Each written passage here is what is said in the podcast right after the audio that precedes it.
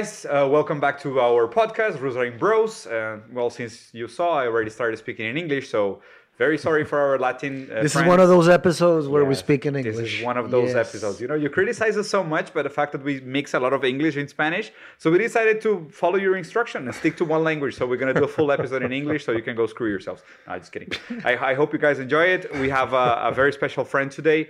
As you know, uh, this week we are running a very interesting event here at Casanomo called the Future of Work, and we had the, the the pleasure of hosting some incredible speakers that are going to participate in this project with us.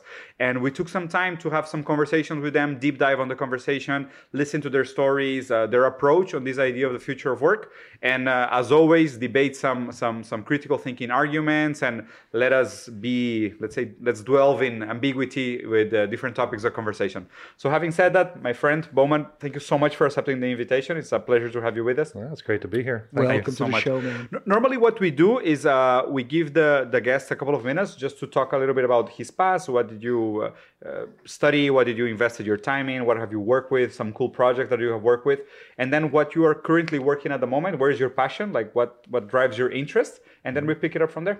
Sure, that's good. Yeah, I have a little bit of a strange past. Those are Uh, the best. as you saw me walk in here, I uh, started out. Uh, well, I started out studying engineering, but then I always been a basketball player, so I left. Really? The, left the U.S. to play professional basketball in Europe for many Wow, years. I didn't Wow, know that. I That's didn't why. know. That's why I'm so tall. Well, maybe there's a causality. The other way around. causality, yeah, because you're so. tall. uh, but really, you play you play professional Played basketball. in professional Europe? for yeah for over about ten years or so. Yeah. Wow, and that's then interesting. and then during that process because i'd always been yeah a more rather academic person growing up as well so i did my master's and my phd when i was in sweden uh-huh. and uh, met my wife in sweden so um, Okay. so then I, in the last 20 years i've been i lived in the middle east uh, i was the head of a science park or the innovation director of a science park and that was a good experience to, All over the place, Yeah. man. yeah, to I mean, the common denominator after basketball has been about um, innovation and entrepreneurship from a technology perspective. Links Okay. back to the um, my starting as an engineer, but then my education moved on to technology management and economics, and now I do policy work in law and economics. So, um, and I like to teach. I really like, you know, it's interesting when you're teaching, and we have an action-based way of teaching our program in Sweden that we created where young people are learning about how to do innovation entrepreneurship from an interdisciplinary perspective. So you have lawyers, you have engineers, you have business students, you have bio students, and they work together to learn what they don't know about the other fields, which I think is critical. You can Right. get pretty far in life knowing what you don't know, right? Because at least then you can ask. Yep. So, uh, and then we work them, have them work on real projects. So, working with trying to get technology out into the world, you know, creating new ideas is one thing, but getting them out there and having them create impact, of course, is you know, that is the entrepreneurial challenge. At the same time, with the issue that you know we're here with our event later today about the future of work, so the the technology that people are bringing out into the world is also having an impact on the jobs that people can have as well, right?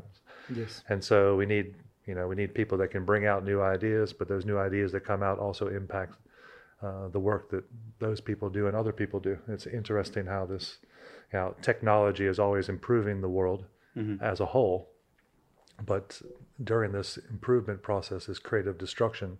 Yeah. You know, we often don't talk about the destructive part Yeah, as well. So we need to talk about the creative part, but we also need to talk about the destructive part because if in the short term it is so destructive for a group of people that it creates, you know, populism and things like that, that uh, is completely rational for the people that feel disenfranchised. I agree. That they, you know, They don't feel represented. they don't feel represented, and that they it alters the democratic process in a way.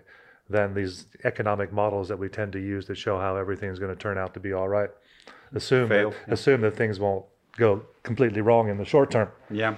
So, I, so as I move from engineering into innovation entrepreneurship and into policy thinking, uh, this future of work idea is a very central piece of this, especially as we look at uh, how the economy grows and the distribution of uh, how value is created in society and how we build a sustainable society going forward.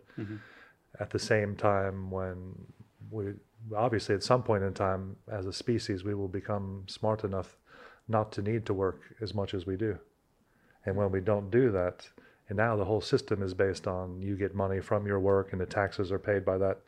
if all of a sudden you don't need to work as much, um, you can't also not get paid as much. You need to get paid as much, but work less. Yes. That's And a so, how would we do this from a distributional perspective? Because we're already struggling with that in many regards. Yeah. And it's probably likely to become more concentrated.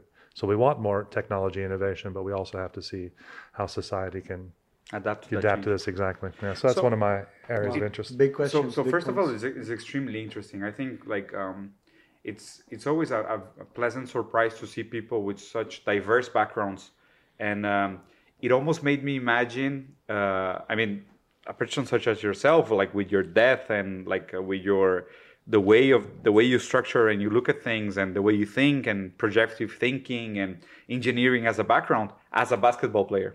It, it's it's almost like Yeah, you, it's so awesome. you like you guys like Bowman is huge. Like you should see him walking around the house. Like he's a very very tall guy. So it's, so it's immediately ev- evidence that uh, you were athletic and like you were into the sport and as a professional player, which is already an achievement by itself that deserves a whole conversation. But then you see this quiet big person, a basketball player, and then suddenly he's talking about the impact of technology in the future. And like it's it's almost weird for me to imagine you like thinking about the three pointers and, and and covering the guards, and at the same time you have like this engineering background. But but then again, I think that most of the time these people with such multidisciplinary and almost contradictive interests and past experiences come up with the most interesting profiles because like I, like you said this idea of um, entrepreneurs developing this multidisciplinary approach to mm. innovation. And in a way your story is very multidisciplinary in that same sense like technology policy making law and engineering athletics you know and like this already gives within yourself the example of the value of multidisciplinary approach. And then mm. I, I, I, I think it resonates very well with your own example of how important it is for entrepreneurs to consider the importance of this multidisciplinary thinking Right. I think it's. I mean, you get old. You get old like me. You have time to learn certain things, but very early, it's good to learn at least what you don't know. That's important. yeah So you can bring in other people, right? And uh, it's, Th- it's hard for one person to be completely interdisciplinary. absolutely Yeah. Interdisciplinarity is mostly one person being relatively good at one or two things, but knowing It's what what choice. they need he's- other he's people. bad at other exactly. things. Yeah, you I- have to be. Yeah. I relate to you. I mean, hundred percent. I mean, uh, uh, I I can be called a gardener, a DJ, a fucking uh, Engineer. yeah, of course, engineer, philosopher, writer, thinker, whatever. Gamer. Gamer. I mean, I, I do a bunch of things, and I do them at a, at a certain good level. You know, I mean, uh, with all modesty, I, I- I work hard on whatever I choose, and I and I go. But I agree with your comment that I mean being like the best at something you really have to invest your your, your- whole life probably on it so uh, there is a there is an, an upside and a dark and a, and a downside remember the story about the guy that uh, did dilbert you know the comic right. dilbert Yeah, yeah, that's a great one. yeah, it's a great one. So this guy uh, it- it's very similar to well, in some ways it's similar to to your story and or to any multidisciplinary story. So he says like uh, he has a blog, you know, like uh, I don't know, I remember his name exactly, but he has a blog and he posts ideas. And I once uh, a friend of mine rec- uh, recommended. Actually, I think it was Giz. I was it was a type. He recommended to me to look at a at one of the articles, and it he spoke about uh, success. Okay financial success to be to be straightforward and he said like you can either choose like being like the top 1% at one thing uh, which is a tough thing to do you know or you can be top 10% in three things you know and 10% is just like a like a rounded number it can be top 20% if you're top top 20% in three things in, In the whole world man you're, there's something That's pretty good. and uh, and this connects very well with a phrase from a philosopher called David Hume, right? He said Mm-hmm. like uh, the repetition of of all past experience, uh, all past experiences will never generate innovation. Will gen- never generate new ideas. We need to clash ideas together. That's the only way. You know, we need to be interdisciplinary. And um Now you can look at a you know horse and buggy as long as you want. You're not going to come up with the idea of a car exactly, man, exactly. very easily. And just to finish the story about this guy, uh, the guy from Dilbert, he said like, well, uh, I'm, I'm a good drawer. I can draw, but I'm not the best drawer in the world, you know. And then he said like, I'm a funny guy, but I'm the, not the funniest guy in the world. And I know about business, but I'm not the, the biggest entrepreneur businessman in the world. So he made a comic, uh, like comedy about business. Right. and he just fucking changes the you know changed the The rules of the game you Yep. know he innovated and everyone knows Dilbert. That you know, it's it's it's pretty interesting. so I'm, I'm going to I'm going to try to over intellectualize the story because I think it's a is a great example that connects very well. Like Well, that's your uh, specialty. Isn't yeah, my specialty is to is to, is to, ta- is to take is to take knowledge and just like Just keep make it, it- make it make it Get insane. the- Yeah, like yeah, keep, make, until it makes no more sense. Yeah, until it's completely meaningless. Yeah, let's let's try. Let's let's do our best, guys. We're gonna dwell in uncertainty and ambiguity here. As, as we always do. As we always do. So That's feel get conversation- comfortable in your right, chair. We're gonna talk that's about Cthulhu and H.P. Lovecraft. No, just kidding. So like the, the notion is that so the the importance of the multidisciplinary approach. So the way I see it and the way I connect it back to the job market and the future of work is that in a way, even talents get commoditized in time Sure. Right? So whatever your talent is if you're a good drawer if you're a good comedian if you're a good engineer if you're just a good engineer regardless your talent is going to get commoditized in time. Like uh, as soon as you join an industry the set of skills and talents that you have that will join this company are going to instead of increase in value of course they will because of your experience you're going to acquire new knowledge but your basic skills are going to get commoditized only the new skills will increase your perceived value on the Well, market that's the that's the you know the flip side of specialization. Most Exactly. economists would say that specialization, division of labor, is good, but then if you become very narrow in your understanding, then that becomes obsolete. exactly That it's going to be you know you put a lot of effort into that. So and you- then it, it doesn't necessarily pay off. So, by and, and here's here's where it gets interesting. Like I'm going to use my story as an example. I was a designer. I was really afraid I was going to starve because I saw the design the business just going to shit and like hmm. so many it's hipster. kind of a gig economy type. it was a position gig for a while. exactly. Yeah, like it was freelancing. Yeah, exactly, yeah. Exactly. So I was really scared. I, I thought I'm gonna starve. Like if I'm a designer, I'm I'm not gonna have enough money to do the stuff that I want. I'm gonna have to work my ass off to get very very little money in return. You thought it's only artists starve, but then you're like, shit, designers starve a- too. I thought Oh, yeah. I thought I had made the right choice here. No, yeah, philosopher. most philosophers do as well, and some musician, and most most athletes. Yeah, yeah. Yeah, Yeah, it- but it's- there are some rich tough business. philosophers. There are some rich designers. They are the exception. There are some rich athletes They, as they well. are the exception. They are the, The exception, exception to the rule. and they deserve a movie. They're not the rule. Yeah. They deserve movies like Slumdog Millionaire. They're not the they're not the case. But fini- finishing the, the thought Yeah. is that so I was a designer and this was weird. And at the moment I was very much interested into food. So I, so at the moment there was no food designers. So I decided to get specialized into the relationship between design and food. And then on top of that, my wife is is very much into psychology, specifically psychoanalysis. I got very interested into the topic. I, I started reading. I started learning a little bit of how it mm-hmm. worked. I included that into my mindset. And then Mateus came back with a master degree in philosophy. I got interested in philosophy as well. I started doing some research, some reading, some some questioning as well. I, I introduced that mindset to my skill set, let's say. Mm. And then this, in a way, is my constant battle against the commoditization of my labor. Mm. And the way I see it is that multidisciplinary thinking is not necessarily you becoming a jack of all trades and a master of nothing. It's more like choosing what is going to be your vision, your passion, where you're going to dedicate your life, and complementing that vision with a set of skills and tools that will help you articulate debates with other experts. Because because I believe that multidisciplinary approach does not mean you have to know everything about every subject. No, but having at least the right level of language in order to sit down with let's say I, I'm, I'm, i suck at math. Math is probably one of my worst subjects. I'm really bad with numbers.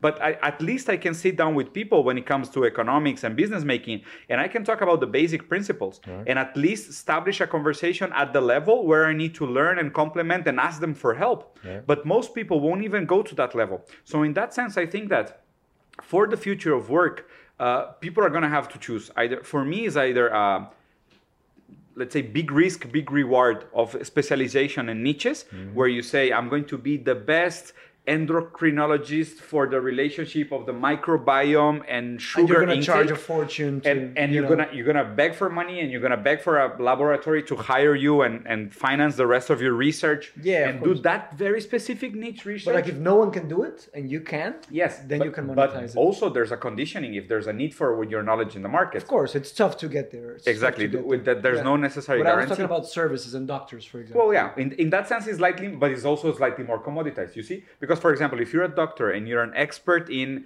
coronary surgery remote done with uh, automatic machines from US to Europe. Yeah. Like even if you're There's a, a, limited doctor- market as well. you see? Yeah, yeah, yeah. Of okay, course. so so there's there's a trade-off, but I also think it's a big risk we reward in the sense that your talents can can be can be a big, a big payoff. And on the other side, my recommendation is that people need to start thinking about these new multidisciplinary talents that are going to keep them relevant in the market for a longer time. And in that sense, I think, like for example, everybody should speak the language of technology. Everybody should speak the language of. Uh, of philosophy, which I think is going to come back in a big way, like making all these hard questions that you mentioned that we're not doing at the moment.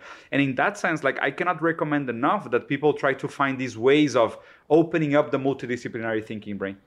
Well, there's this, you know, if you think about theories as tools, right? Most people think when they hear theory, they're like, okay, there's theory and then there's practice, but nobody does anything in practice that isn't based on a theory. I agree. If you don't think it's based on a theory, that just means you're not aware of it. Exactly. It doesn't mean that It doesn't everything exist. you do in your brain is about cause and effect, right?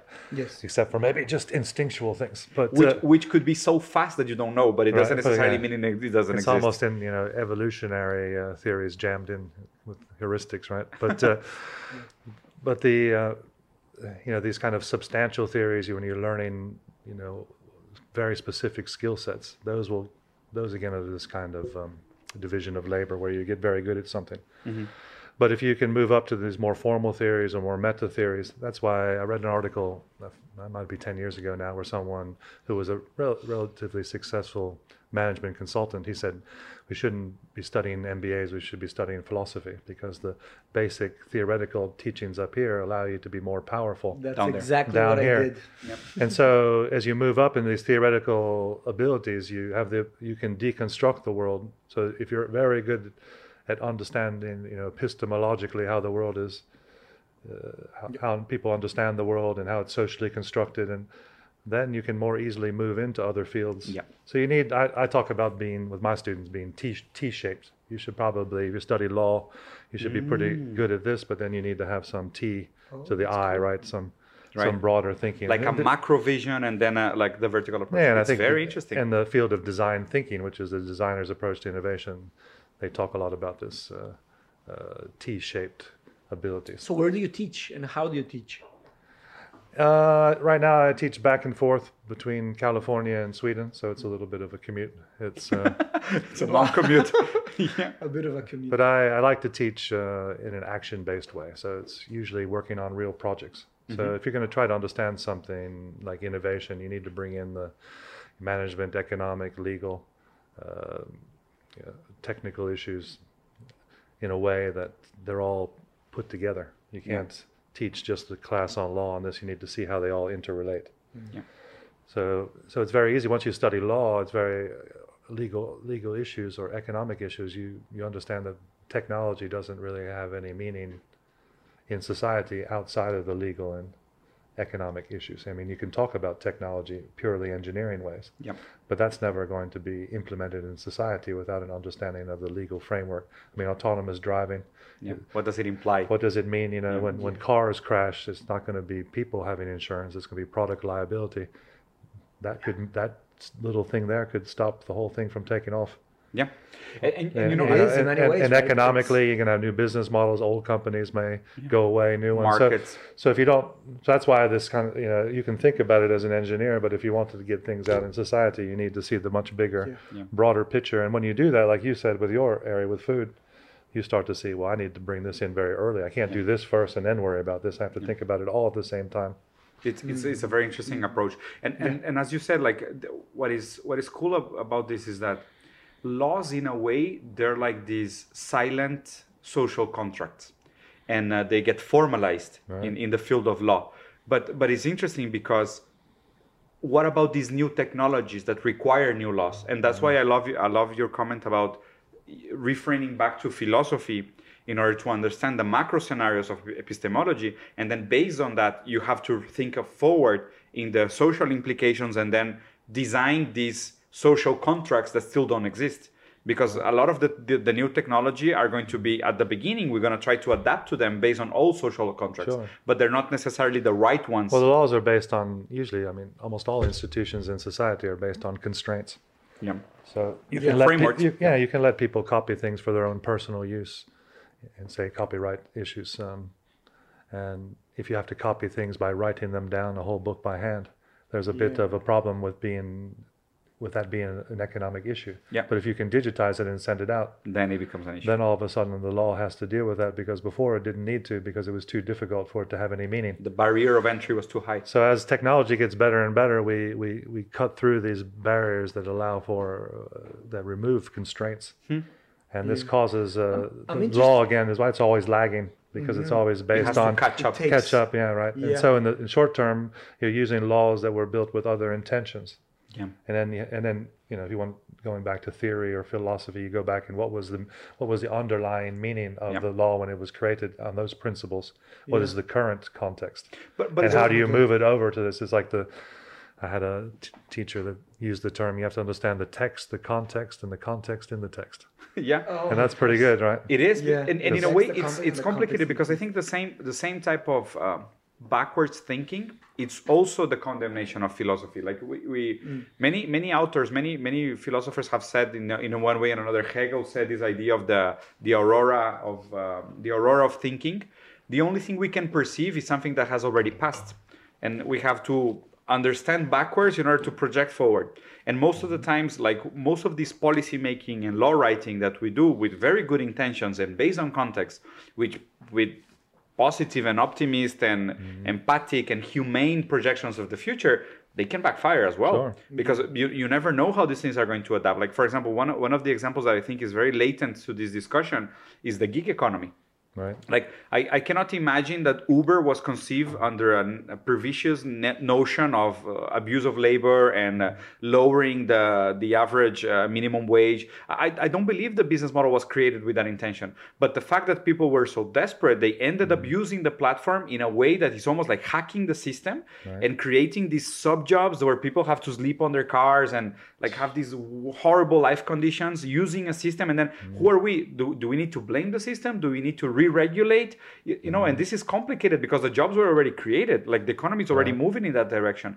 But then again it's so hard to to to foresee all these these, these social adaptations. Or to let it happen also. It's yeah should terrible. should you let it happen? Like do you give this room for mm-hmm. maneuver and then you adapt versus mm-hmm. versus chaos? It's, So the, the thing about In philosophy, California, I think, has passed a rule or a law now which to, is? to turn the big gig economy people into more uh, have more protections of have more full full time employment. Yeah. At least to be able to handle this situation, especially in the United States where we don't have a lot of the social protections that are in Sweden with free education and free healthcare. healthcare yeah. And healthcare connected to your job In a- is very in Oh a my way problematic. that philosophy philosophy in a way um, so people have spoken less about philosophy but it, it hasn't gone anywhere and it's not going anywhere. The, i mean uh, even stephen hawking said that like philosophy is dead. Like dude uh, philosophy yeah dude shut up come on man just just get out dead. get out of the, get out of the way he's, dead, not man. dead Stephen really Hawking? yeah Yeah, Stephen Hawking's died. holy fuck i didn't even know man really when i heard that statement i'm like this guy just lost you know you stop you stop paying attention to him well, I, I didn't really follow him that much. After I that? mean, Yeah, yeah, right. well, whatever. But it Uh, depends what he meant by it, I'm sure.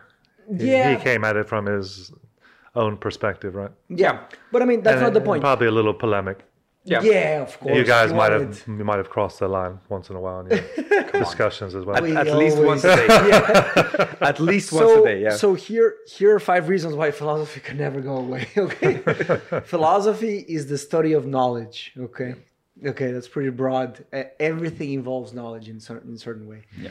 Philosophy is the study. So you of, would want to study why Stephen Hawking thinks the way that he thinks, right? So There we would go. be back to it again. You gotta right? use philosophy. his comment was philosophy in itself that's called that's called epistemology you know Right. the the second the second reason is philosophy studies reality uh, so what is reality what is this how are we here what what, what is happening what is real yeah what is real okay what is time that's the metaphysics of time so that's Right. metaphysics Right. the second field the the third reason is because philosophy studies action so that's ethics. What, Mm. what should we do? What what ought we to do? What is the the good or the right reason to act you know? That's a massive field as well. Everyone has this common problem like what am i going to do? And like there's always these questions. What did you do yesterday? What are you going to do tomorrow? What are you doing right now? That's ethics okay? Uh, there's this fourth field called uh, aesthetics which is the, the study of art study of beauty we can learn everything we, we can or, or will learn about science or whatever but science doesn't tell us a lot about beauty you can put in the beauty of science, whatever. But when you're talking about a value judgment of if something is aesthetically beautiful or deeply beautiful or deeply moving, we're talking about Yeah, the, well, philosophy of art or aesthetics. And the fifth and the most powerful reason of all, it's formal logic. That's actually a field, and you can't explain formal logic or you can't explain anything without knowing formal logic.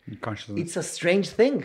Logic is, in some ways, outside of art, outside of science, outside of philosophy. It's something completely, you know. And there's formal logic is a philosophical field. We have logic logicists. I don't know if I'm butchering the word, but you have ethicists, you have uh, aestheticists, and you have metaphysicians. You have, you know, and those five a good way of looking at philosophy is like imagining uh, a giant cloud, like a storm brewing with a bunch of lightning and, and, and rumble and you know thunder and and like a big massive cloud. And once in a while, because of the clashes and the lightning and the thunder and the cloud, a smaller cloud forms and exits. You know, exits the massive cloud, and then it becomes a discipline.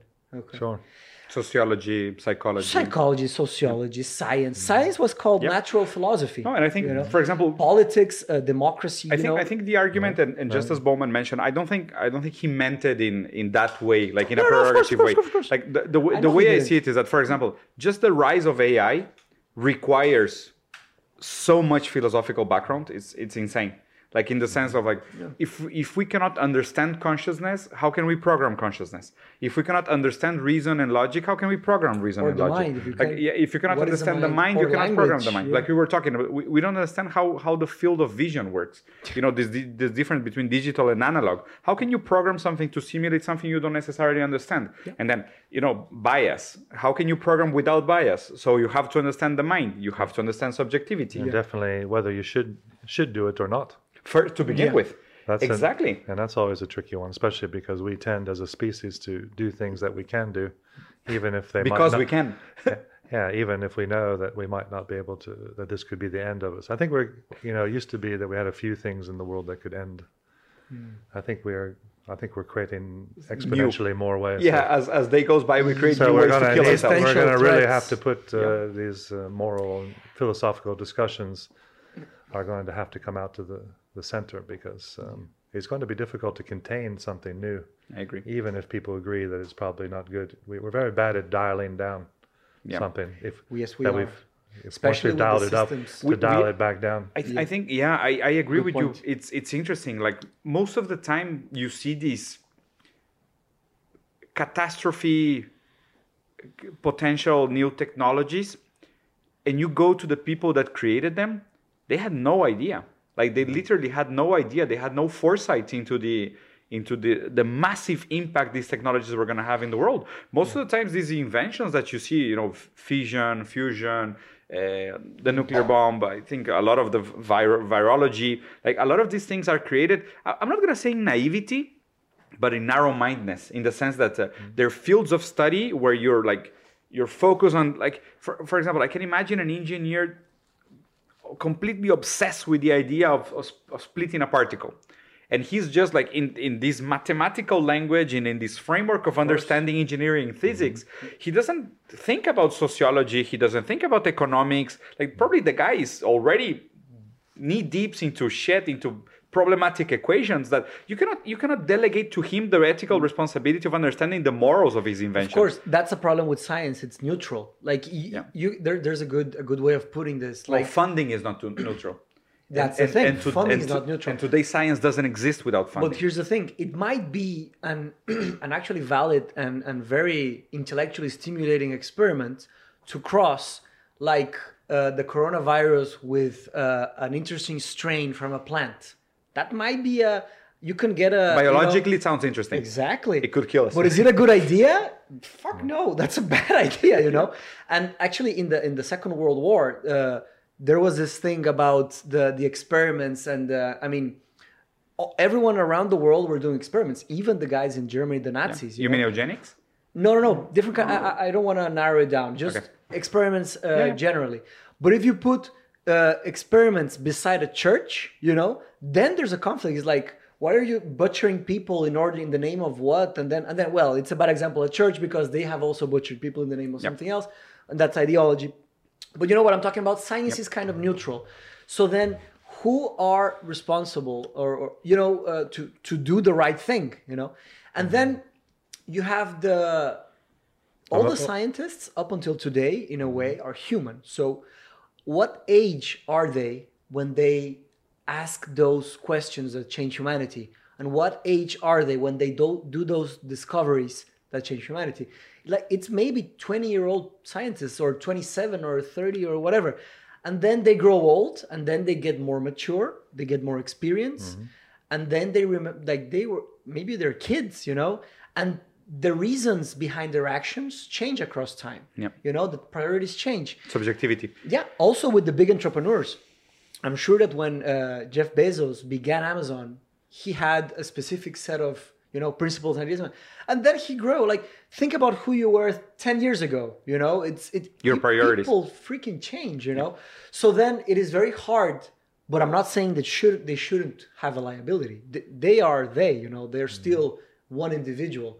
But then you, you you try to nail it down like at what moment they tried to fuck us. You know, like you know. And, and, it, it- it probably there was never try? there was never a moment like That's that. the thing, Like man. my argument is that it's like going to the gym. You know, you you don't remember the day you become fit. It's Yeah. it's since it's a process in itself. It's gradual. it's it's like one day you look at yourself in the mirror and you say I'm, I'm fitter. You know, it's it doesn't it doesn't it's not a it's not a black and white. It's There's no- so many yeah. infinite shades of gray. You know Black Mirror, right? The the Yes. Netflix. Yeah, they they have a what Black Mirror is essentially is philosophy of technology. You know, the philosophy of technology studies those five fields. Uh, So the epistemology, ethics, science, aesthetics, whatever. All of those fields. Uh, how are they gonna work across the future? In technology, they ask tough questions, Right. and there's one one episode, the only good episode in the last season, which was what's was, Yeah, crappy. Yeah, it was about uh, Smithereens. It's called Smithereens. I really recommend that episode Okay. because they analyze a potential future for Twitter. But Twitter became a mega app, like in China, that you have mega apps, that you have WhatsApp, Facebook, Instagram, PayPal. Twitter, all of those PayPal inside one app Okay. which is very dystopic in its own essence. And then they studied and they talk to the creator of. I'm gonna spoil this. I just don't care. So, so at the end, this guy says uh, it's like Zuckerberg. It's like in a way, it's kind of a Facebook, Twitter kind Mix, of yeah. software. Yeah. And in the end, they ask him, dude, why did you do all this shit, man? I mean, look at all the consequences because it's a long story. You can see it. But then he says, I didn't know I was gonna do this. I was like, and then he, be, he I think he even uh, got fired or, or you know he got put out because once it's in the bloodstream of the system, it kind of you know it, it's it, it's not in his hand any, hands anymore. He didn't have control. So it is a very complex thing. Once you put in one of these ideas and softwares in the bloodstream of the internet, in the bloodstream of, Of the, society. of capitalism, of a capitalist democracy, then how the hell do you stop it? As you said, we're very good at dialing up. And then you have all those ah, that I hate, the, the fail fast designed, uh, I don't know how to call them, ideologies. And they just break a bunch of people in the in the, in the process. process. you know? I, I really think the internet is not well is not a good design. It, it has so many flaws. We are getting Well, it's too late. we're getting hammered. Well, it was designed, you know, I was just at the anniversary of the first message on the internet from UCLA, the 50 year. And of course, the people there that were involved in that, uh, we're happy. they had, well, no, I, they were critical. It was interesting. good. So, Good. so they're, you know, they weren't extremely happy on how things have moved forward. And of course, they, they designed a system to be very open. Hmm. It wasn't designed for security for one thing. It wasn't designed for all the things. It wasn't designed for any of the things that happen now, right? It was designed for moving, you know, well, maybe even before that to keep networks alive if there was a missile attack, and then after that to be more about research actors interfacing with each other and talking. It wasn't. I think he mentioned something early on when someone first time tried to what what was now would be called spam, send stuff out to people, and you know, and that was To the hundred people connected. yeah, like that. Yeah, like that. People like, "What's that? What are you doing?" And 99 people got my like, yeah, message. Yeah, yeah, So people, yeah. So just you could see already there that that was something that well, we, they didn't think that that would even be you know, thing. That's and of course people didn't like it. It wasn't part of the norms, but they're not in control of the norms anymore, right? It has a life of its own. I think that's what you're saying. Yes. And I, almost everything that we create has this double sides to it, right? I mean, Facebook on one hand allows people to communicate and I, I think you interact with each other, but it also opens up, uh, just like freedom of speech. Yeah. You know, you it gives you a chance to say what you think, but it also gives other people who you disagree with Yeah. a chance to speak. And almost, if if you believe in freedom of speech, you have to defend that other person's right I agree. to say that, and and, and that's a little bit of the tricky thing with with companies like Facebook and others because you can see that some of the things are not positive. Hmm. But banning it or having Zuckerberg decide who to do, why would we give him the power to to censor? What's, what's right? your, I mean, that would be more power than he gonna already decide? has right now. Yeah. What, gonna what's your decide? point of view on, on this idea of net neutrality and, and censorship in, in, in social media? Yeah, it would seem that net neutrality would make sense as a fun, fundamental process. I mean, Ju- otherwise, you're going to start to create different uh, power positions that will allow for the market to be skewed. It doesn't seem like a, a free market would operate without net neutrality in a good way. I agree. So, um, but of course, you know, every every time you put something out there, there's some people that benefit and lose. Even the healthcare system, people say, "Well, the healthcare system is too expensive." Okay, so which actors out there are willing to lose a trillion dollars for us to reduce the cost of healthcare? Who raise your hand? yeah. So there's, the- al- who's the there's, there's always the, you know, The so, so everything. Be, so that's why you know you can't really talk about economics without talking about politics, I agree. which is another old way of looking at Relationship. political economy is really the way you have to look at things. Because and that comes back to philosophy as well. You know where where are, the where's power. It's all about power and interests and how that is distributed in society in a Or way. sustained or yeah. And so that's you know democracy is supposed to manage this process. And of course if democracy struggles to operate because money is able to influence the people at the junctions points then it doesn't function properly anymore and then it becomes entrenched and then people become dis- disillusioned and then they don't vote anymore Yeah. i mean you have people in the united states who don't like the current president but didn't vote Nin- 92 Yeah. million people didn't vote Yeah, yeah, Really? yeah, yeah. i mean It's- there's it's this huge amount of people that don't vote and It's it's, insane. so why uh, i mean you could change any election with just a small fraction of those people so that's when you hear the candidates uh, especially the democratic candidates talking about getting people out to vote Yeah, they or need even even both sides. You know, you get more. There's more people to there's vote so to many more people sitting on the sideline. You know, so you can kind of convince the people that are already going to vote. But if you can get the people come in off the bench, You could change the and it's a huge amount of people, right? It So, so, it so tell me your So, point that, of so view. that's interesting, isn't it? That they, that we would have that many people not vote, isn't And, it? and I would I would like to It's- le- yeah. to hear your take on this. The way I see it is that, and I, I think I made this comment yesterday on dinner, is that for me the biggest postmodern antagonism in, in the power struggle is not left versus right, liberal versus versus conservative. For me, is democracy versus capitalism. Is is exactly what you said. Is this idea of uh, power being used to manipulate people at the junction of decision making Yeah. to perpetuate structures of power. But to the second part And of my that's, what- and question, that's a very old concept.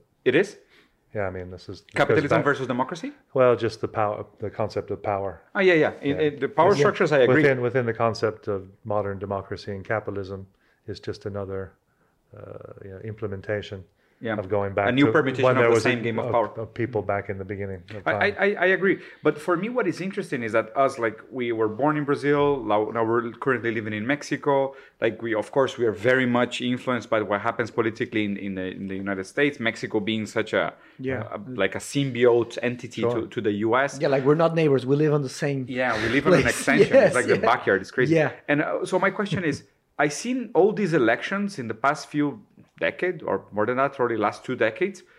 They're so close. The results sure. they're so close and in a sense like i think that the political narrative it's always this political narrative of antagonism and oscillation of power it's like mm-hmm. the other guys were the bad guys we're going to be the good guys so whatever you did is wrong whatever we promise is the good and then and and- and of course the the first the first intention of, of politicians is to get power because they, they they tell you well i'll do whatever i need to get power because with power i can provide action and change if i don't get power none of my principles Sure. have value right Yeah. but but the issue is that what what happens and what worries me is that this narrative is just creating these very drastic polarization of debate, which is eh, very ignorant, is very naive, is very superficial. Most people don't know the difference between the two sides. Yeah. They are creating this face sense of antagonism and pushing people to adopt agendas they don't even like, just for the sake of simplifying the narrative. And what does it mean for a country, and for so many And I countries? think that, and I think that's become more efficient because of Yes. social media. I agree. Because you know, basically, It's a we're, well-oiled we're, ve- machine. we're very easy to manipulate Super. human beings. Yes, That's why all these business models are based on advertisement. You would think we would run out of advertisement by now, no. but we don't because it's so effective. And if you can come up with a better way of doing it, I don't know how much better it is to like run an ad on Facebook that's targeted than run it on TV. But I'm sure it's Oh, hundreds or There's Mi- million thousands of fold. times Yeah, better. Yeah, and because and, and of course you know advertisement is manipulation. yep. It's we decided that it was reasonable amount of it, But it is, especially when it was just you know look there's a product out here you might like and it, this one is you know faster than or is red and that Yeah. but now it's much more Your about life and it's not it's not helping you to decide something you already wanted on what you it's not that you decided to do something and now you can pick from this or that it's pushing you in the direction to consume yeah, yeah. There's this Uh, phrase from and that's a little bit subversive I agree. a way i think There's this Very phrase, manipulative. There's a phrase from Goethe uh, that was said 200 years ago. He said like, uh, "None are more hopelessly enslaved than those who falsely believe that they are free." You know, so and that applies to so many things. You know, Especially today. especially on this. You know, like and, and then you have the um, we, sp- we were spoke we were speaking about uh, the Brave New World. Uh, well, I was we it wasn't us. I was talking about the documentary. I was I was talking about the future of Actually, work. the name stuff. of his conference is Brave New World. that's right You're kidding me, man! Amazing. I'm, I'm, I, I, re- I read the Brave New World Revisited, like the book of essays, right. and I am about to finish the, the novel. It's amazing, man. It's I was amazing. just started to reread it again because it's been a while, and uh, yeah, I think Yeah, it's the dark side of pleasure. It's positive conditioning. Like Yeah. the Brave New World, instead of like uh, this guy figured out a bunch of interesting things, Yeah. a bunch of interesting things. He and and it's funny because he Brave New World is his most famous novel, of course, Right. but he had written like 15 other books or stuff that we don't really Right. talk Pay about. attention them. to. But this guy did so much like muscle work and leg work before he wrote that. it's it- like the Beatles in Germany. yeah. and about You got to put in your time. You got to Yeah. practice. and he and he figured out by studying the work of many of many different uh, thinkers, psychologists. He studied Sigmund Freud. He studied a bunch of people, and he understood that if you negatively condition a person by putting them in jail or by punishing them, eventually they're gonna go back and they're gonna do it again. But if you positively, you know, reinforce the good things, you know. Then they're gonna be relaxed and they're just gonna chill. They just want to relax. And, And know, aren't we living in the age of absolute positivity? of dopamine of positivity? yeah, yeah. it's insane. And of course, man, the, the, the this was a comment from one of our our viewers, and uh, it's very it's a very interesting thing he said. He said like he said uh, pessimists are never going to change. I'm sorry, uh, optimists are never going to change the world because they're fine with what it is. Only pessimists can really do something about it Because they want something better. because they want something better. Yeah, and and I, I I sadly sadly I think that we are more and more getting comfortable with less and less. we get pacified with positivity. Yeah. I agree. And the problem is that our psyche, our consciousness is is multiplying exponentially. We're I mean every year we're more and every year we're going to accelerate more And and, then and there's you know what I think one, tough. one of the most dangerous aspects of this, I call it toxic posit- toxic positivity, is this notion that um, the, the yes we can, you know, like this yes we can ideology, which I, I don't I don't fully condemn as a, as a campaign. I understand. It's good that you say this. I understand. It's I- better than no, we can't. Exactly. I I, under, I understand. Everything's relative, right? Eh, yeah. Well, You can never be against one thing without then- understanding what the alternative is. but is. that right? slippery slope will take you to alternative facts. No, no, no. I'm not saying. I'm just. It's yeah. yeah it, it's it's the issue the issue with the with the yes we can is that the role of power has been changed from a permissive perverse father figure. You know is that is the father figure that tells you you know like "We- we're gonna have to visit your grandma. And you're like ah i don't want to go like it's okay son. You're free. If you don't want to go it's okay. But just remember that your grandma loves you very much and she's gonna feel really bad if you don't go and she's probably gonna die soon. And and and, and is this this manipulation where they delegate the decision Sounds to like you? a personal experience. right? Well yeah I, I can relate. Versus versus versus the authoritative father father figure that is like get your ass off the sofa we're gonna see grandma Like I don't want to go. I don't care. Get your ass up. We're gonna see No, grandma. I think it's. I think it's. I think parenting. Yeah, parenting. You know, the thing. The first version is usually what you think you're going to do as a parent, and the second one is what you end up doing. Or at Yeah, least I you have have, a two one. kids, Or you have yeah. a one Without two. a you of have a one two punch. You start with the first one, yeah. and then you hope that that will work. yeah. Because Yeah, you no, want them to kind of decide that maybe it's better to do Well, that. Fro- Freud. But if it doesn't, you know, get your ass off the sofa. We're going Yeah, like. I, I, gave, I gave you the chance. Yeah, yeah. I, I gave you the option to make the right choice twice. You've made it the wrong choice twice. Get the fuck up. Get up, go, yeah. so Freud Freud said it very well. He said uh, he said the job of a parent is to try not to fuck up as bad. That, That's the best you can aspire to do. I mean, you're gonna fuck up. The best you can do is try not to fuck up too bad. But but having said that, I, I mean this as uh, figures of power. And my my my critique to this idea of toxic positivity is that the system doesn't give you any limits anymore. It's like you can be whatever you want.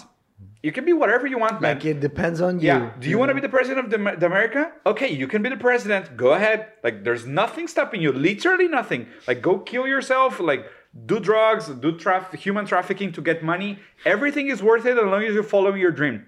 And it's this notion that everything is on the table. As long as your dream doesn't necessarily infringe on. Well, you see, but Yeah, but there's this, some but, laws. but is this is this like this bullshit positivity ideology? Is this notion that Anyone can be anything. And yeah. That is not true. Is, is this fake I sense? agree- I agree with that. It, it also creates a fake sense of entitlement because people are, are and most new generations are brought up with this promise that they can be anything. And and they mm-hmm. almost expect something in return from the system that is promising they can be anything. So you told me i could be anything. Why am i nothing? And and of, and of course it's going to create a lot of regret a lot of resentment. A lot of resentment, and and this resentment and is and is Well, my, I think it depends a lot on what you mean by you can be anything. So I guess if it's you know the world is competitive, yeah. And if if everyone, you know, you you have an opportunity to become a lot more things than maybe you you think you can. But I agree. maybe- Yeah, but that- but that- that statement is very different from No, you that's be true, anything, and of yeah. course, yeah, but you know, It it, is- doesn't it is fit on a hat. You got to make it fit on the hat. So you that's gotta- the issue So it's Market, uh, marketing is the new language but it you know I mean everyone might strive to be the president, but not everyone's going to be the president, right? That's a fact. And of course, if but that doesn't necessarily mean that the that the ability to try to become something that you want isn't a result in itself. Here's here's the thing. Now, if you tell people that you're a failure because you didn't get there, yeah as opposed to saying that you know did you, You try the to do it, and because did if you do good work on things, as you said, you work hard, Mm-hmm. you, you, your life will be improved. Definitely. Probably in ways you're not sure of, but anytime you put in the hard work, usually good things there's come out of a, that. there's right? gonna be a response. so, it should be so it should be more focused on the process well than the to- to- outcome. then the Two outcome. things, two things, yeah, yeah. one thing just about this. Uh, so there, uh, I mean, I, I agree with what you say. The, the the problem here that I disagree is that in the process uh, you might kill something very special that is volition. Okay, so Mm. the so you have the intellect and you have volition. They are completely different things. You can be the smartest guy in the world, but if you don't get up uh, a bed from uh, from your from your bed, you, you can't do anything. You know, and the, the problem of telling people that I mean, it is a, it's a massive problem of telling that they can be anything they want because that's a lie. But in a way, if you get them to do some work, they're gonna grow up and they're gonna get mature and they're gonna understand that it's not as easy as they thought. But you give them volition. You know, you, you activate the volition. I don't agree with activating volition with lies. You know, mm-hmm. activating people that dude, you can be the president of the world. You know, just, it doesn't exist, but you can make it exist. like fuck. And the guy's like, okay, and he's gonna get out of bed. He's gonna, you know, work the all of his life. And and I think the the, the director from from Parasite did it beautifully. Yeah. You know, at the end of what, Parasite, what happens when you believe in this dream it's beautiful. It's beautiful. you, you saw the movie I haven't seen it yet. yeah. Ah, you should don't don't spoil it this I'm this not gonna one- spoil it, yeah but I this one is really good you should really see it. Ah, okay, I'm not gonna spoil what it is. Whatever. In the end, I'm not gonna spoil anything. I'm just gonna say the concept. Uh, it's hard yeah. it's gonna be tough. He's Yeah. gonna spoil it, isn't yeah no it's not actually the end something happens that's like uh, it's like a reality check okay Right. that's all i'm gonna say and that's like the last three seconds of the movie. And, it, and it's and it's insane. And it's because like mm, it's not like that you know? and, and it's crazy because without those last three seconds it will be a shitty movie I think hmm. I think like can you imagine? Well, uh, we cannot talk about it, but um, I'll- Of uh, course, but director he couldn't no, it be was a great smart movie. enough. But can you imagine if Of the, if the end and was he- true? Nah, but It would be shit. It's like Of the course. sixth sense when he But- like realized he, but that's see, a he was he was paradox. dead. You needed that, right? You, you needed Yeah. that. You need that that twist. That's you why need that guy- that- but that's I mean- what makes the whole yeah. I Yeah, mean, exactly. But I mean, they- it puts everything else into perspective. a director that wouldn't do that ending, he wouldn't do that movie. I agree. Yeah, I agree. But but but but, but I but I mean, just, Okay, just go. my comment on volition, you know, like so volition is a very important thing. You know, people can have even people that have inherit large large sums of money. If they don't have the volition, they're just gonna, you know, their minds are gonna become shit. Yeah. You know, so, so so so two comments regarding this idea of um, what what happens right now in postmodernity is that this right to become anything that you want is not perceived humanly as a right. It's a self-made imposition, and it's and it's amplified by social media. What I mean by this is that, for example, if you're a success, relatively successful guy in your town, right, and you compare yourself to your friends and to your neighbors, it's like I'm, I'm pretty successful, right? I'm doing pretty good for myself. At the moment you jump into into hyper globalization and hyper accessibility and hyper transparency and social media, you suddenly comparing yourself to anyone else. So like the notion of what success means becomes very skewed. And then again, like we have we have we are in postmodernism is this is this very intrinsic notion of the return to self individualization the you know infinite subjectivity. There's no facts there's subjective interpretations of facts. And like but this po- postmodernism is, is complicated in, in, in very in very many regards. This idea of the internalization of demand of success it's complicated. Because when you become your own master you also become your own slave.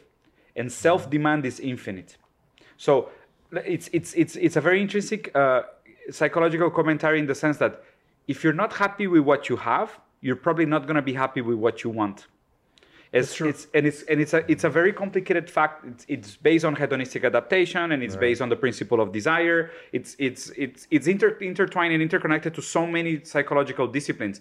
And it's this notion that pleasure is so relative and happiness perception is so relative. Like you see these videos of kids in Africa that receive a soccer ball as a as a present, and my God, they're super happy and they're super excited. And because they have no access to the whole, let's say pleasure libido macro service you know is Yeah, it- that's uh, like a tolerance. You build up a tolerance. yeah and, and then the other people is I like mean, when I get upgraded to business class, I mean, Bill Gates, he would have to cure malaria to have the same have the same feeling. to same the, the He's same trying, joy. man. He's You- fucking but, trying. but you see and this is always my comment Diminishing I always, returns I, I always game I slang. always I always make this comment like why is Bill Gates so obsessed with this idea of saving Africa because he was very young when he created Microsoft. he carries a burden of, course, guilt of that is not going anywhere before he dies Yeah. unless he does something mastodontic to to to I like that. I mean, I think I, I like what he's trying to do with the Gates Foundation. Me He too. probably will be. no I think it's doesn't admirable as in, well. imply the, that in he the, in the long it. term, he'll be probably known for those activities more and than not Microsoft. Microsoft, yeah. That's that's probably what he's trying to do, like He's to been- be remembered for something philanthropic,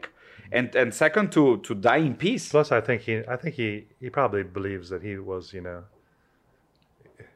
he was a smart guy that had a, took advantage of an opportunity, was entrepreneurial, worked hard. was But he probably, but he probably doesn't think that that was worth maybe a hundred billion dollars. Yeah, and that that was just the you know how He the, how know the the- universe came together. Yep. So he probably says, "Well, yeah, I, I should give should back. pay back. I should pay back, because Yep. I can't use all this." It- you could call it guilt, but I think it's just a you know rec- recognition. I think I agree Buffett. Buffett is the same, There- and of course that I mean capitalism in the way that we have it now would would function better if more people were to do that. I don't know how many people. I, Yeah. I disagree. I, I think that it, it, it. I'm not saying that be- Philanthropy? I, I- I'm not saying that you could probably replace uh, Real change with philanthropy. But I say it would be better if more people were to do these types of things because it depends on the structure in which you operate. Like in the United States, I would like to believe that giving the government money to do things hmm. would be better. In Sweden, people believe that it works. You feel you get value for money. Yeah, In the United States, maybe NGOs created to solve things could be a way to go. better than government. Hmm. Could be. Hmm. Of course, you can improve government. There's no reason why government needs to be inefficient. I agree You know, when I come into the airport and it takes me forever to get through customs, because I'm, of I'm security. thinking, I mean, these people know the planes are coming, right? And I'm thinking now, is this is this your advertisement for uh, universal health care? so it's uh, so it's a little. It, So, I, and so there's no reason, you know, it's all about uh, how things are managed and how much money is put into things. There's no reason why the government can't be very efficient. My- my only- it it's is an set up- interesting. It is an interesting point. Both sides have interesting points. my There's only a- my only concern with this, and I think it was said by Mark Twain, that um, it's immoral to use the profits of war to cure the injured. It was not exactly those words, but it's but it's because I read it in Spanish. I probably don't know how to translate it properly. And it's this notion that you cannot use the same sword you use to do damage to cure. And is this is this Uh, notion that's that what you're saying about the uh, It's immoral. philanthropy in a way. exactly and this Yeah. is, Well, like, in, Sweden, example- in Sweden, you know, you don't really have well, you have philanthropy, but it's mostly old money. You don't really see charity inward. You know, you see charity if there's a tsunami or something. okay Swedes will give charity, but to other Yeah. countries but they don't see charity within because they see that as a problem that needs to be fixed systemically by this by the, by the operation by not the by people coming out of their pockets to fill in the cracks. Yeah. It mm-hmm. should be handled systemically, and I think that that's probably the better way. I mean, in the United States, it should be done in the way that the U.S. was set up, more locally, local, state government. Yeah, I case think by case. I, I think in the, the U.S. trying to solve things uh, across the whole U.S. Of course, things like climate change and things you need to, if you're going to try to solve something, that needs to be done Systematic, sys- yeah. but there's a lot of things that can be done locally, and that's de- where you want and you want you want yeah. people, you want the sense of community, the people close to the value to be working as much as possible. You don't want it to be too sterile. But don't, don't you foresee catastrophe in the privatization of philanthropy?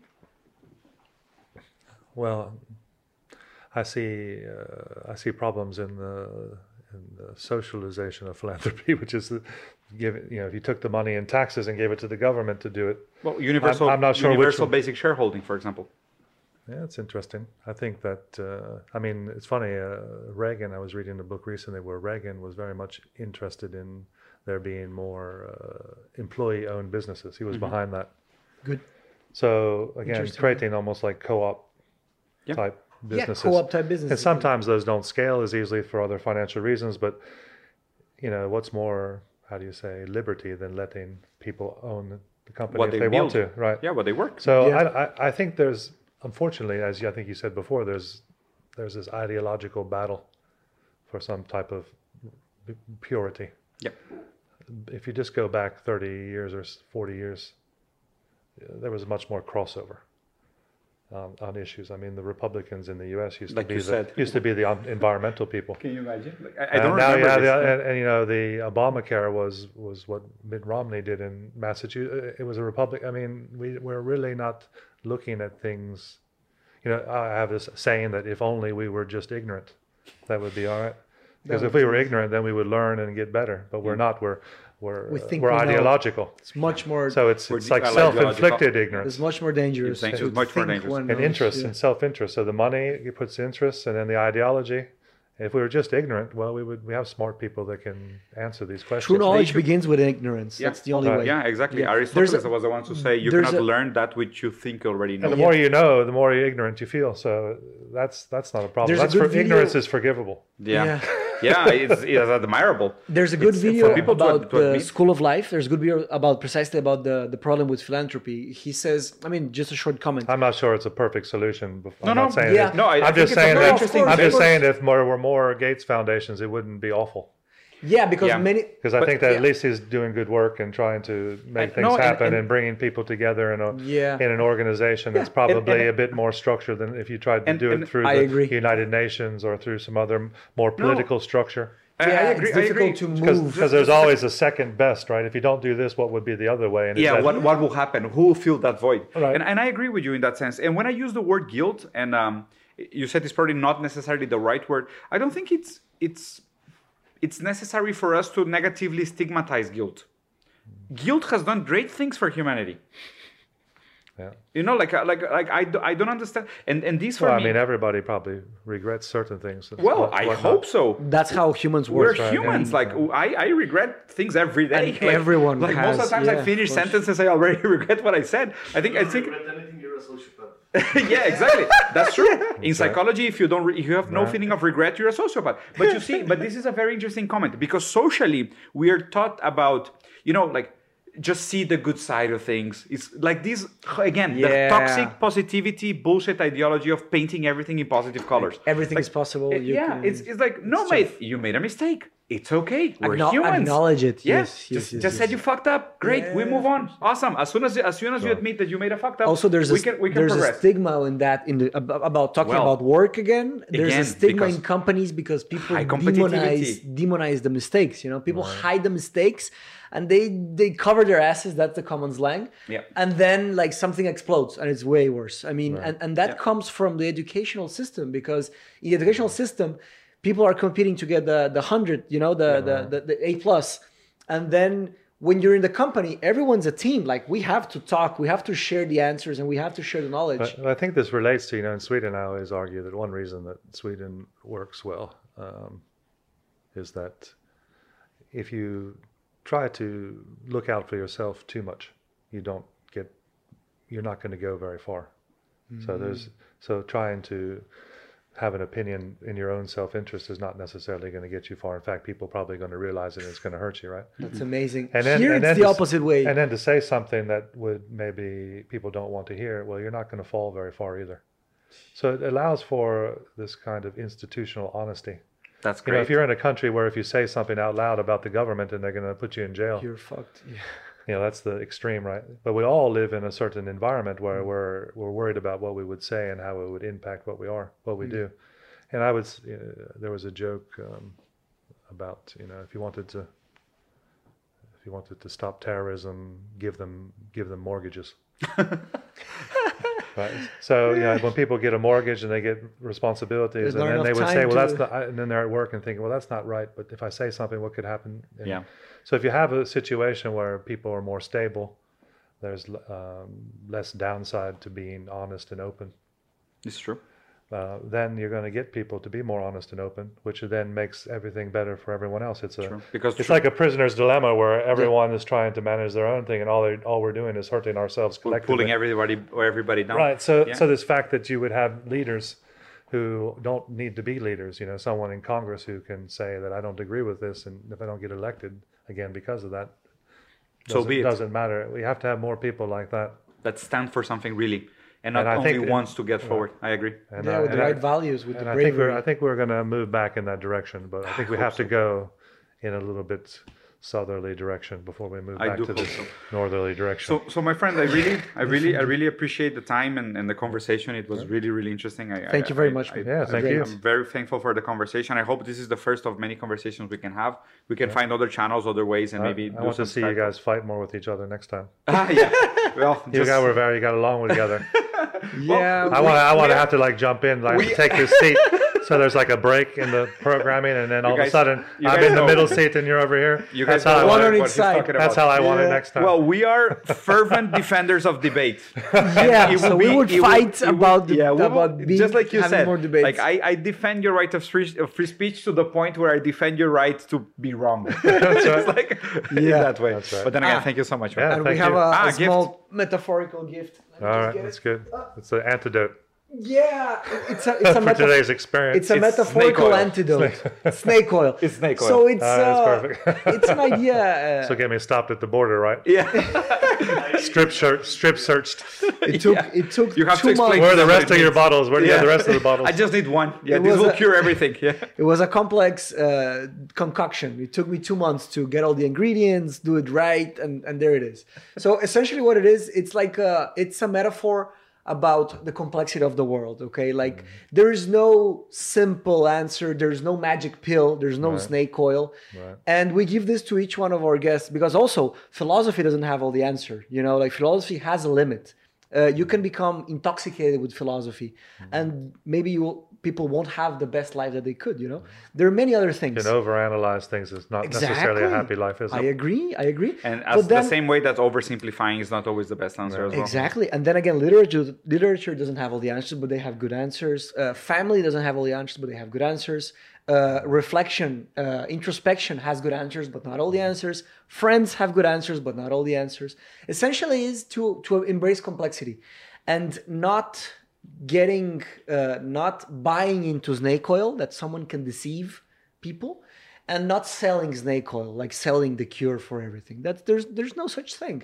I mean, uh, the world is a complex place, and we have to embrace the the, The- the way- multidisciplinarity of it. the way the know? way the way this is a very a very good constant reminder and this is a very personal experience is that i we had a we had a, a guest some time ago that, uh, that triggered me this question when was the last time that i really changed my mind about a fundamental thought that i had? You know and, and and how often and how sane it is for us to to question our fundamental notions of how the world functions and how reality functions. And and i think in that sense is that is the spirit that hegel expected us to have in dialectics in this notion that uh, we need to be this force of change as immanent critique and and understand uh, the macro vision of reality in a way but understand that we understand it backwards and we need to challenge it in order to move Yeah. forward Yeah, it's intellectual honesty, and it's the most beautiful thing about philosophy. The problem is that these days it's very tough. People are kind of ashamed to say, "Ah, fuck, yeah, actually you're right, I was wrong," you know. And it's a shame. Uh, and and I learned that with my masters in, in in philosophy, like there, and they said like, be have a flexible mind you know? There's so many arguments and so many counter arguments that when you look at them directly there is there maybe we have been deceived we are being deceived Well, that's know? why I think the entrepreneurial mindset is positive because you're you expect that you're wrong, and uh, you're quickly trying to figure that out and find the right thing, and, and then you're you're willing to admit.